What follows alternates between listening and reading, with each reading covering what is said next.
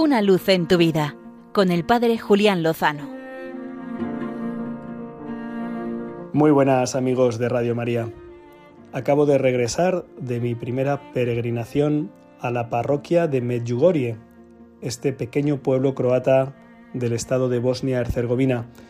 En palabras de Monseñor Aldo Cavalli, el legado apostólico enviado por el Santo Padre el Papa Francisco hace apenas unos meses para regir la iglesia de Medjugorje, en palabras del arzobispo, Medjugorje es un lugar de gracia.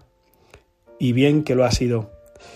En estos días he podido constatar la gracia extraordinaria que abre los corazones a la oración, a la meditación de la palabra de Dios, también especialmente a la confesión.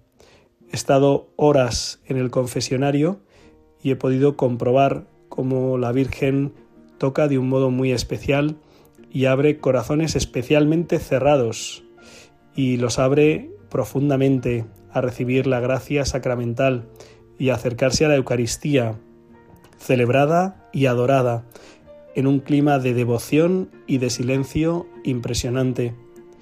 Lo he podido comprobar también en Krisevac, el lugar donde está colocado en lo más alto una cruz en conmemoración de la redención de nuestro Señor Jesucristo y que acompaña un impresionante Via Crucis en lo que es una ascensión verdaderamente heroica.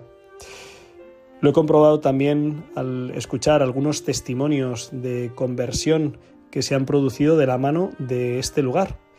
Eh, un multimillonario canadiense Patrick y su mujer Nancy nos acogieron en su casa Castillo, donde desde hace casi 30 años acogen y cuidan especialmente a sacerdotes que tienen necesidad de una renovación. También ha sido un auténtico regalo conocer la casa del cenáculo en este lugar tan especial, escuchar su testimonio, sus testimonios, ver su deseo de convertir el corazón, de encontrar a Dios y de hacerlo con mucha alegría. Se experimenta de un modo muy particular la fuerza de la resurrección. Lo pudimos compartir celebrando la Santa Misa y también cantando y alabando al Señor con nuestro júbilo y nuestra alegría. Lo comparto con todos vosotros porque ha sido sin duda un movimiento, un momento de gracia y de renovación y espero que continúe que esta gracia persevere, la mantengamos en el corazón y dé muchos frutos, y que sean muchos más los que de la mano de la Virgen nos podamos acercar al Señor. De su mano, seguro que lo mejor está por llegar. Una luz en tu vida, con el Padre Julián Lozano.